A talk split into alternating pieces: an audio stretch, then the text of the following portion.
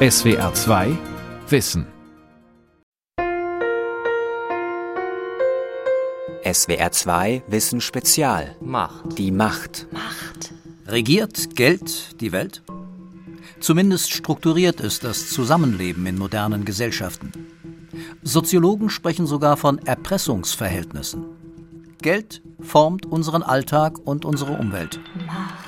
Zum Beispiel, wenn der wachsende Onlinehandel die Einkaufsstraßen der Innenstädte veröden lässt. Folge 6. Die Macht des Geldes. Von Uwe Springfeld.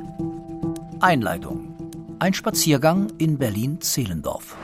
Genau, ich wohne da hinten äh, und ähm, ja und meine Schule, wo ich früher war, die Waldorfschule, die ist auch in der Nähe und meine Kinder, unsere Kinder gehen da jetzt auch wieder hin. Meine Eltern wohnen noch in der Nähe, Freunde und das ist der Wald. Ich bin ja ein ganz großer Waldfan geworden. Eine Villengegend am Grunewald. Hier spricht man nicht über Geld, hier hat man es. Außer man heißt Raphael Fellmer. Kleidungsstil Secondhand, Kleiderkiste. Ausgebeulte Jogginghose, angegrauter Parker, schlapp hängende Wollmütze. Mit allen Insignien eines prekären Lebens würde man ihn eher an der Tafel vermuten als in diesem gediegenen Viertel, wo Hartz IV genauso fremd wirkt wie neureicher Protz. Wir haben uns zum Gespräch verabredet. Denn vor einigen Jahren versuchte Raphael Fellmer, die Macht des Geldes zu brechen. Indem er, wie er sagt, in einen Geldstreik trat. Was ist Geld?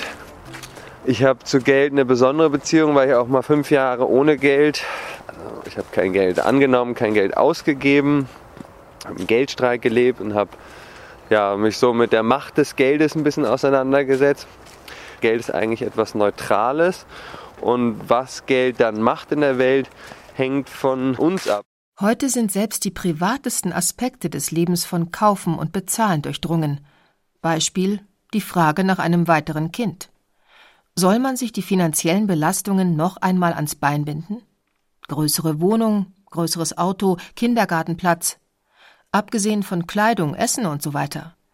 Legt man den Durchschnittsverdienst eines Einzelhaushalts und den doppelten Satz der Düsseldorfer Tabelle zugrunde, die im Scheidungsfall für den Partner die Unterhaltskosten realistisch abbilden soll, kostet ein Kind bis zum 18. Geburtstag etwa 170.000 Euro.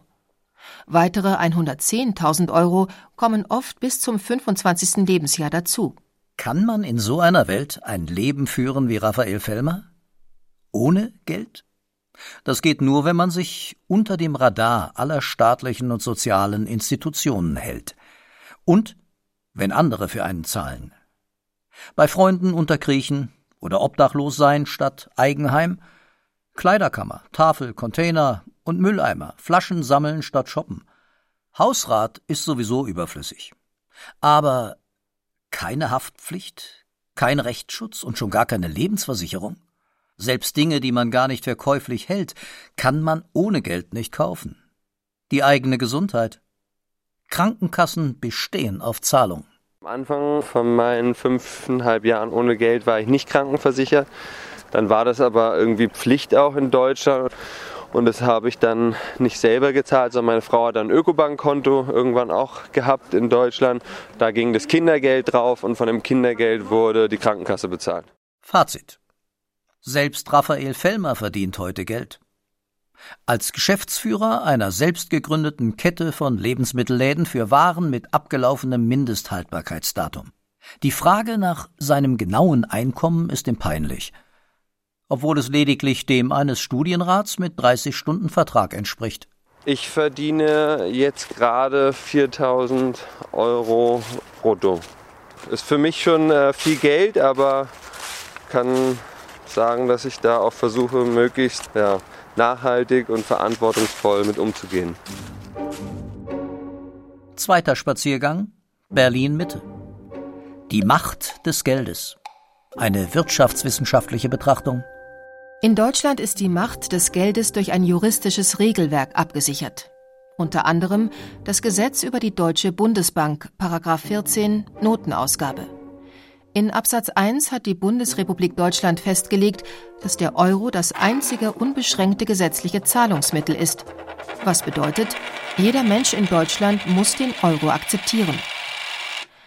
Dass man mit Geld alle möglichen Geschäfte abschließen kann, fußt hingegen auf einem Rechtsprinzip.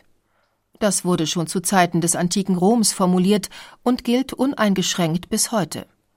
Es lautet, dass man die in Verträgen eingegangenen Verpflichtungen einhalten muss. Sammelt man beispielsweise in einem Supermarkt Brot, Käse, Toilettenpapier und so weiter in seinen Einkaufswagen, geht man mit dem Discounter einen schriftlosen Kaufvertrag ein. Im Gegenzug hat man sich beim Betreiber des Discounters verschuldet. Diese Schuld begleicht man an der Kasse, vertragsgemäß mit Geld. Als ich mit dem Leiter der Abteilung Makroökonomie vom Deutschen Institut für Wirtschaftsforschung in Berlin, Alexander Grewolutzki, auf einer Runde um die Friedrichstraße darüber rede, sagt er, Geld sei in erster Linie ein Versprechen. Geld ist eben ein Versprechen auf die Erfüllung von Wünschen in der Zukunft ist ein Versprechen, dass sie sich die ganzen Güter und Dienstleistungen kaufen können, die sie sich gerne kaufen wollen. Und da könnte teilweise die Macht des Geldes begründet sein. Wirtschaftlich und juristisch betrachtet macht Geld alle Menschen gleich. Für 10 Euro kann der eine genauso viel kaufen wie der andere, egal von wem das Geld kommt, arm oder reich. 10 Euro bleiben 10 Euro. Die Ungleichheit zeigt sich erst mit Blick auf die Besitzer des Geldes. Muss jemand, Stichwort Hartz IV, von diesen 10 Euro lebensnotwendige Einkäufe tätigen?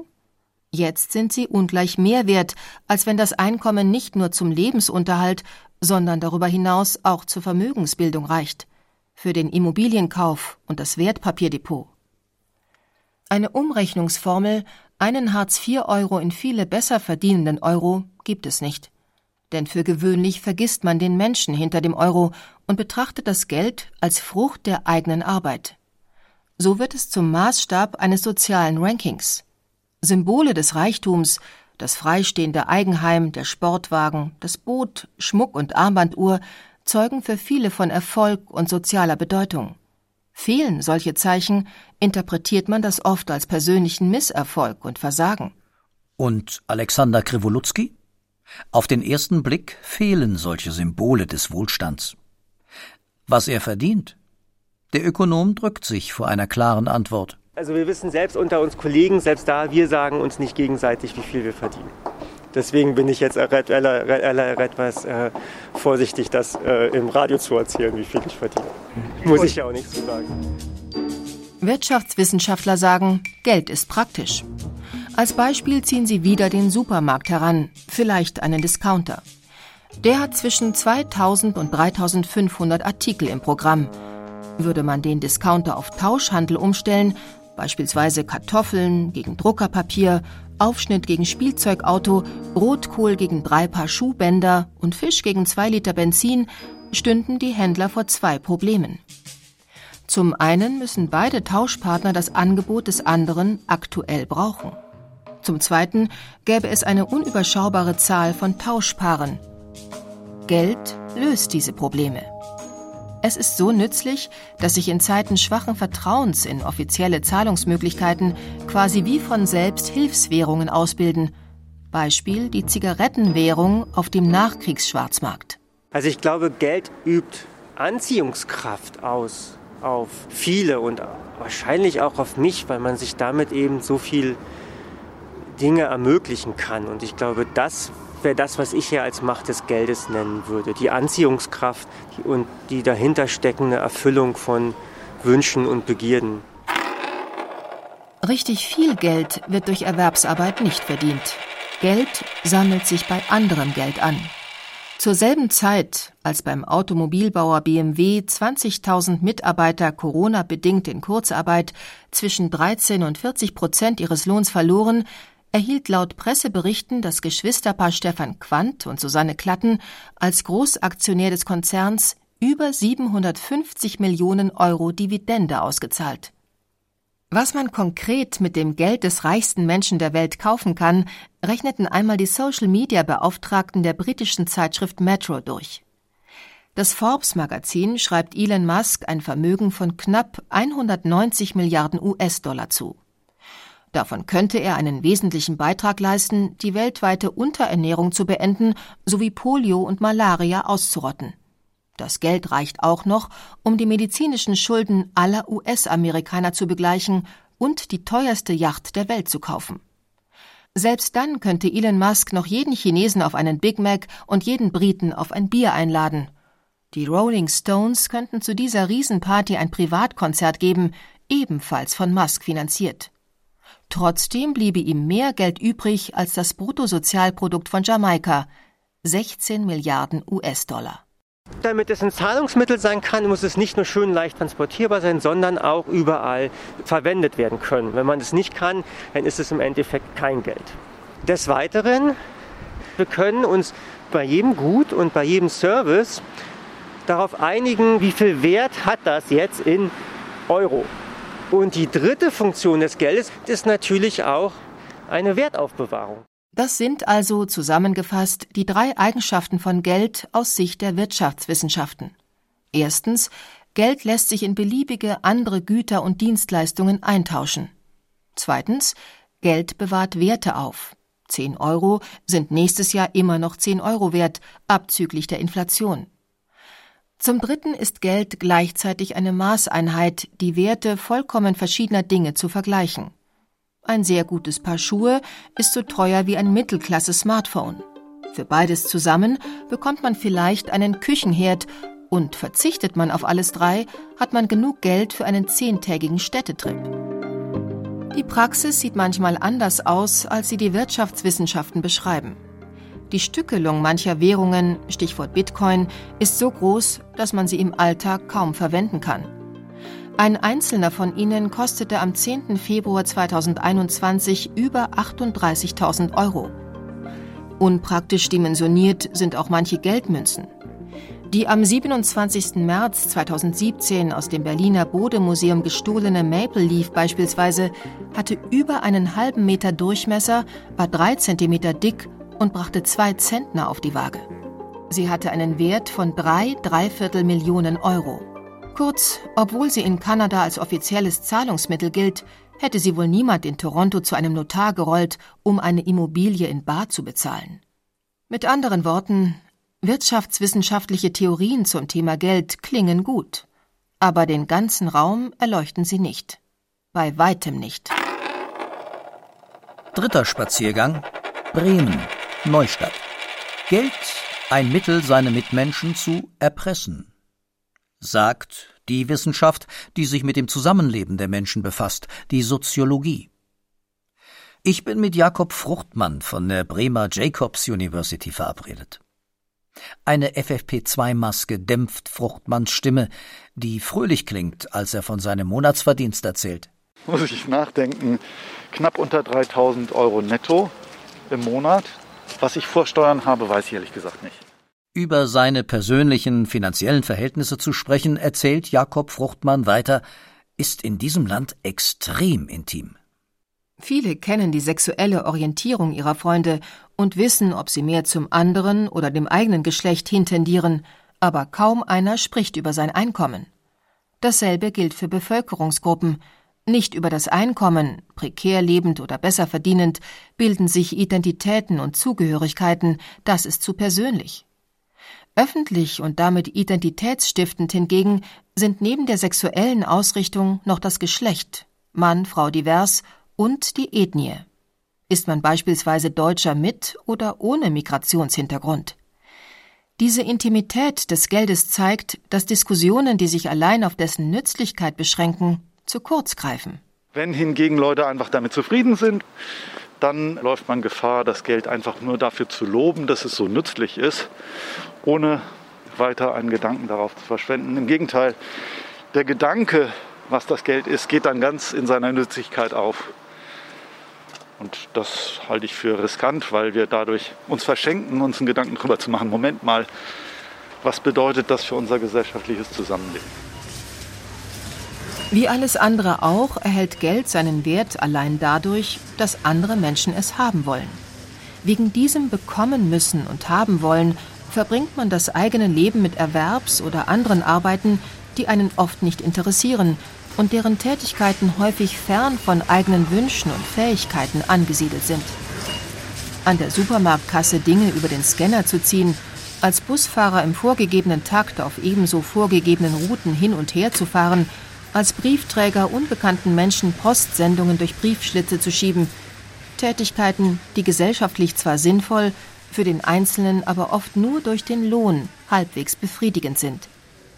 Die Macht des Geldes macht Menschen erpressbar. Erpressungsverhältnis ist insofern mit Geld oft unterwegs, als dass wir ja als derjenige, der etwas Geldwertes hat, was jemand anders braucht, den Hebel haben, wenn du mir nicht dein Geld gibst, dann kannst du auch den Gegenstand, den du so brauchst, nicht zu deiner Verfügung haben. Das ist ein Erpressungsverhältnis, mit dem wir das Geld aus anderer Leute Tasche hebeln, indem wir sie bei ihrer Bedürftigkeit erwischen. Neben der Erwerbsarbeit das zweite Beispiel Ehegattensplitting. Die Steuer frisst das Einkommen des Dazuverdienenden auf. Die Folge Daheim den Haushalt zu regeln und Hauptbezugsperson der Familie zu sein, erscheint als finanziell lohnende Alternative zur Erwerbsarbeit. Die Folgen mangels Berufserfahrung kaum Rückkehrchancen in eine berufliche Anstellung. Nach einer Scheidung, trotz Zugewinnausgleich im Scheidungsrecht, droht der ökonomische Absturz, später die Altersarmut. Geld ein Argument, eine zerrüttete Ehe fortzusetzen? Ob die Gesellschaft mich braucht oder nicht, das wird in Geld bemessen. Das ist ja das Lustige. Diese Gesellschaft hat eine ganz eindeutige Sprache, in der sie ausdrückt, wer äh, vonnöten ist und wer nicht. Und wenn man kein Geld kriegt, dann ist man offenbar überflüssig. Dieses Erpressungspotenzial des Geldes ist für einen Soziologen sehr sonderbar. Denn schaut man sich die physischen Repräsentanten des Geldes, Banknoten und Münzen einmal genau an, fällt einem auf, außer dass sich aus Banknoten vielleicht Röhrchen für den Konsum eines illegalen weißen Pulvers drehen lassen, haben sie kaum eine weitere Funktion. Als Notizzettel beispielsweise taugen sie überhaupt nicht. Ähnlich eingeschränkt ist die Funktion von Münzen. Abgesehen von der kanadischen Maple Leaf und anderen Sondermünzen, die sich ab und zu als Ausstellungsstücke in Museen wiederfinden, kann man mit Münzen nicht einmal einen wackeligen Tisch stabilisieren. Deshalb sind die von der Fernreise übrig gebliebenen Münzen und Scheine bestenfalls Souvenirs, sonst nichts. Ohne Tauschwert will sie niemand haben, keiner kann sie brauchen. Außer jemand anderes fährt wieder in genau dieses Land. Der nimmt das Geld gerne, beispielsweise für einen ersten Kaffee dort oder eine Taxifahrt. Wie viel Geld Jakob Fruchtmann aus dem Stand ausgeben kann. Wie groß ist sein Erpressungspotenzial? Muss ich nachgucken. Sehr gute Frage. Mal schauen. Das Problem ist, ich habe auch eine Kreditkarte dabei. 2, 4, 6, 8, 10, ich würde mal so 150 Euro schätzen. Da können wir ja noch mächtig was machen mit heute. Mit dieser einzigen Funktion, es gegen alles Mögliche eintauschen zu können, verspricht ein Mehr an Geld eine bessere Zukunft. In der man sich eine besondere Delikatesse oder ein neues Auto kauft, in der man auf Reisen die Seele baumeln lässt oder in seinem lang ersehnten Eigenheim endlich etwas Platz hat. Natürlich wird diese Zukunft von ähnlichen Sorgen wie die Gegenwart durchdrungen sein, vielleicht sogar von schlimmeren Problemen, hauptsächlich wegen des Geldes. Doch vorab scheint die Zukunft, die einem, was träumt man nicht von einem Lottogewinn, das Geld eröffnet, wie ein Paradies. Wohl wegen solcher jenseits der Gegenwart Vorstellungen pflegt man in den modernen Gesellschaften der Welt ein nahezu religiöses Verhältnis zum Euro, Dollar und Yuan. Man betet es geradezu mit Inbrunst an. Dabei liegen Ethik und Moral den Euros und Cents so fern wie nur irgendwas. Kein Geld der Welt steigert seinen Wert durch den Zweck, für den man es verwendet. Ob man es nach der Befriedigung eigener Bedürfnisse zum Beispiel karikativ in die Linderung einer Hungerkatastrophe investiert, zukunftsorientiert in die Erzeugung regenerativer Energien oder gegenwartsversessen in einen Waffenhandel. Der heilige Schein von Euro, Dollar und Yen bleibt unangekratzt. Denn die entscheidende Frage lautet nicht wofür, sondern einzig wie viel? Die Qualität des Geldes ist identisch mit seiner Quantität. Mehr ist besser als weniger, viel mehr ist viel besser und gar nichts ist Mist. Gier und Geiz bilden extreme, krankhafte Formen der Geldreligion. Ein Glaube, der sich getrieben von den Missionaren einer neoliberalen Wirtschaftswissenschaft verbreitet. Geldwerte Beziehungen haben eine Tendenz zur Übergriffigkeit. Historisch gesehen wird immer mehr in Geld bemessen, was man vorher irgendwie eigentlich nie so reflektiert hat.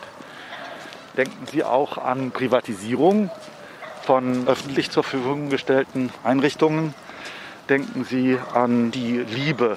Wenn religiöse Fanatiker meinen, in allem Gottes Wille zu erkennen, sehen Fundamentalisten der Ökonomie überall eine aus dem Verborgenen heraus regelnde Hand des Marktes. In diesem Glauben privatisierte man Unternehmen, die vorher zur staatlichen Daseinsvorsorge gehörten Energieversorgung, Wohnungsgesellschaften und Krankenhäuser. Und ganz nebenbei lockerte man die Verkehrsregeln der Geldströme. Geld fließt in Strömen. Wie nach der Eiszeit Gletscherzungen die Erdoberfläche formten, formen Geldströme die heutige Welt. Noch einmal nach Berlin Mitte. Der Neoliberalismus hat Investitionen rund um den Globus vereinfacht. Jetzt investiert man sein Geld nicht mehr direkt in eine Bananenplantage Mittelamerikas oder in eine Goldmine Südafrikas. Jetzt kauft man Anteile eines Wertpapierfonds für Lebensmittel oder Edelmetalle und Experten übernehmen den Handel mit weiteren Papieren. Und bei all diesem Hin- und Hergeschiebe fallen hinten einige Dollars oder Euros auch für die konkrete Plantage oder Metallmine ab. Man selbst hat nur noch ein Wertpapierdepot bei einer Bank. Letztlich ein Konto, auf dem die Zahlen steigen oder fallen. Haben Sie eine bestimmte Zielmarke erreicht oder fallen Sie zu tief, stellt man eine Verkaufsorder. Bruchteile von Sekunden später hat man seine Gewinne oder Verluste, wie man so sagt, realisiert. Kurz, Geld ist beweglicher als jemals zuvor. Auch darin entfaltet es seine Macht. Die Geschwindigkeit, mit der es hin und her geschoben werden kann, ist Ökonomen derart wichtig, dass sie den einen Euro vom anderen nach dessen Beweglichkeit unterscheiden. Wie viel Geld kann der Ökonom Alexander Krivolutzki sofort aus dem Stand ausgeben? Bar habe ich 30 Euro. Ich habe Tatsache lustigerweise vorhin nachgeguckt, weil ich nachher noch einkaufen möchte. Und den Rest habe ich als Karten mit. Die Banknoten im Portemonnaie sind Geld, über das man sofort verfügen kann. Herausgeholt und gezahlt, fertig.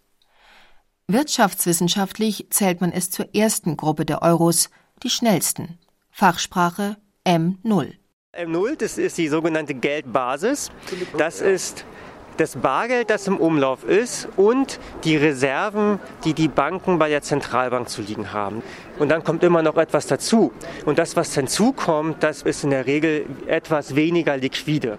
Zur zweiten Menge zählen Ökonomen das Geld, das auf Girokonten liegt.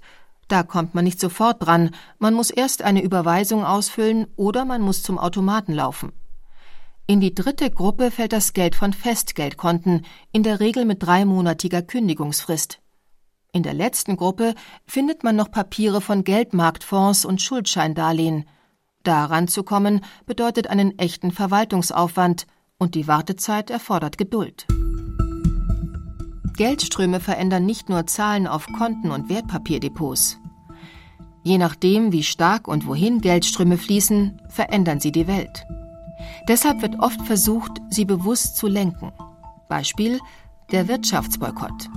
Die US-Regierung will per wirtschaftlicher Ächtung die Unternehmen, die am Bau der Erdgasleitung Nord Stream 2 durch die Ostsee beteiligt sind, finanziell austrocknen.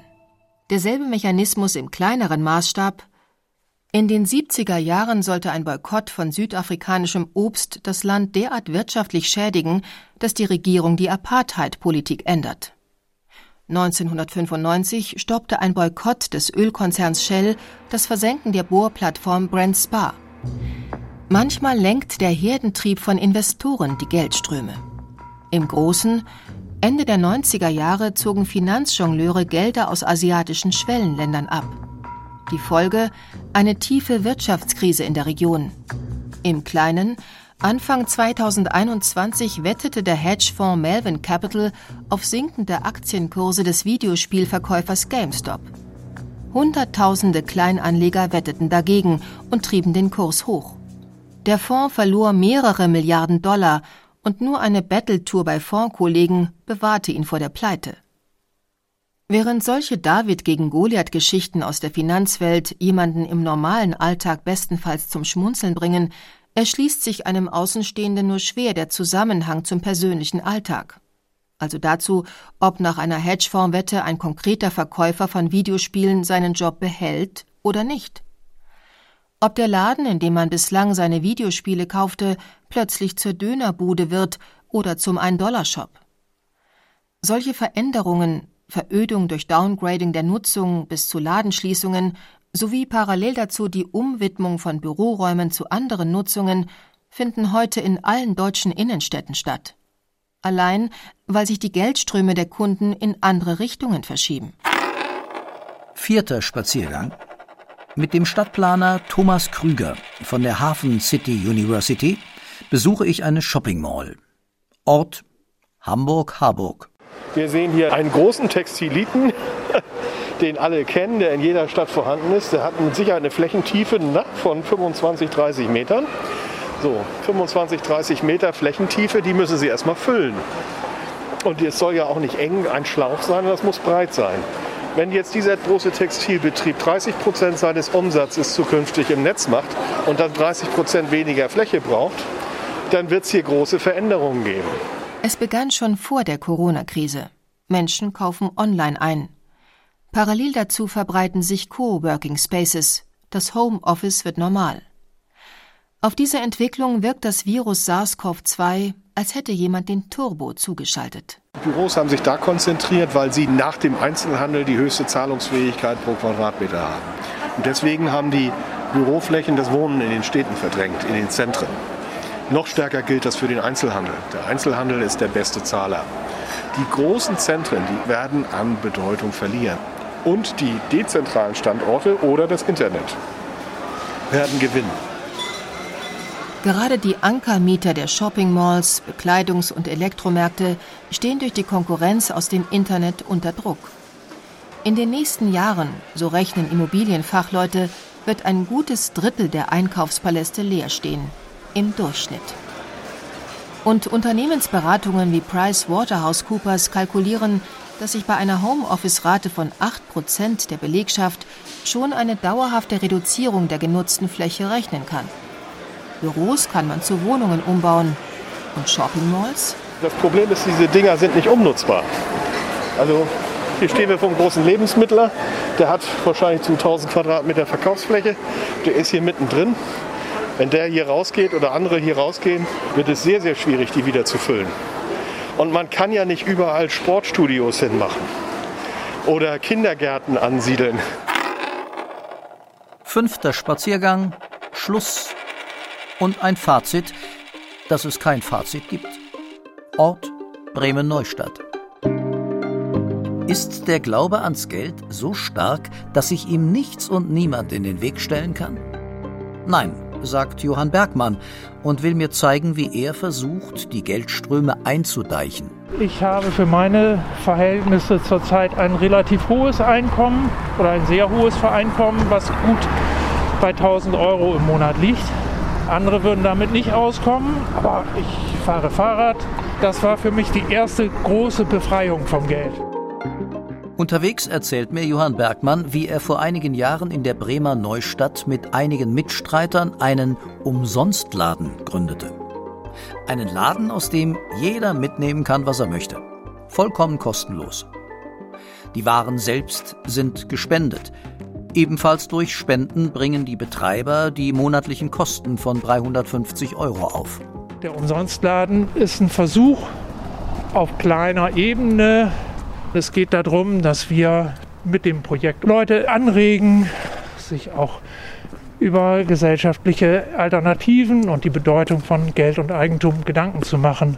Das funktioniert bei manchen, bei anderen funktioniert es nicht. Das ist aber auch völlig in Ordnung.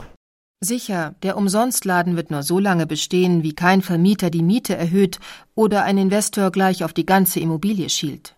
Sonst haben umgeleitete Geldströme den Laden weggespült wie nichts. Und es besteht die Gefahr, dass das Geld seine Konkurrenz, das soziale Netzwerk, gleich mit wegputzt. Fazit obwohl Geld eine der praktischsten Erfindungen der menschlichen Kultur ist, zeigt der Umsonstladen in Bremen, dass es im Leben mehr geben kann als die Jagd nach Geld. Mehr als einen fundamentalistischen Glauben an Werte, die erst durch die Gier von Mitmenschen nach demselben Geld hervorgerufen werden. Es ist Zeit, in dieser Hetzerei einmal zu verschnaufen. Und wenn man einen Bedürftigen fragen hört, hast du mal einen Euro, in die Tasche zu greifen und zu geben. Das macht auch Spaß. SWR 2 Wissen Spezial Folge 6 Die Macht des Geldes von Uwe Springfeld. Sprecherin Chris Nonnast. Sprecher Volker Risch. Redaktion Dirk Asendorf. Regie Günter Maurer. Ein Beitrag aus dem Jahr 2021. In der nächsten Folge geht es um die Macht der Eliten. SWR 2 Wissen. Manuskripte und weiterführende Informationen zu unserem Podcast und den einzelnen Folgen gibt es unter swr2wissen.de.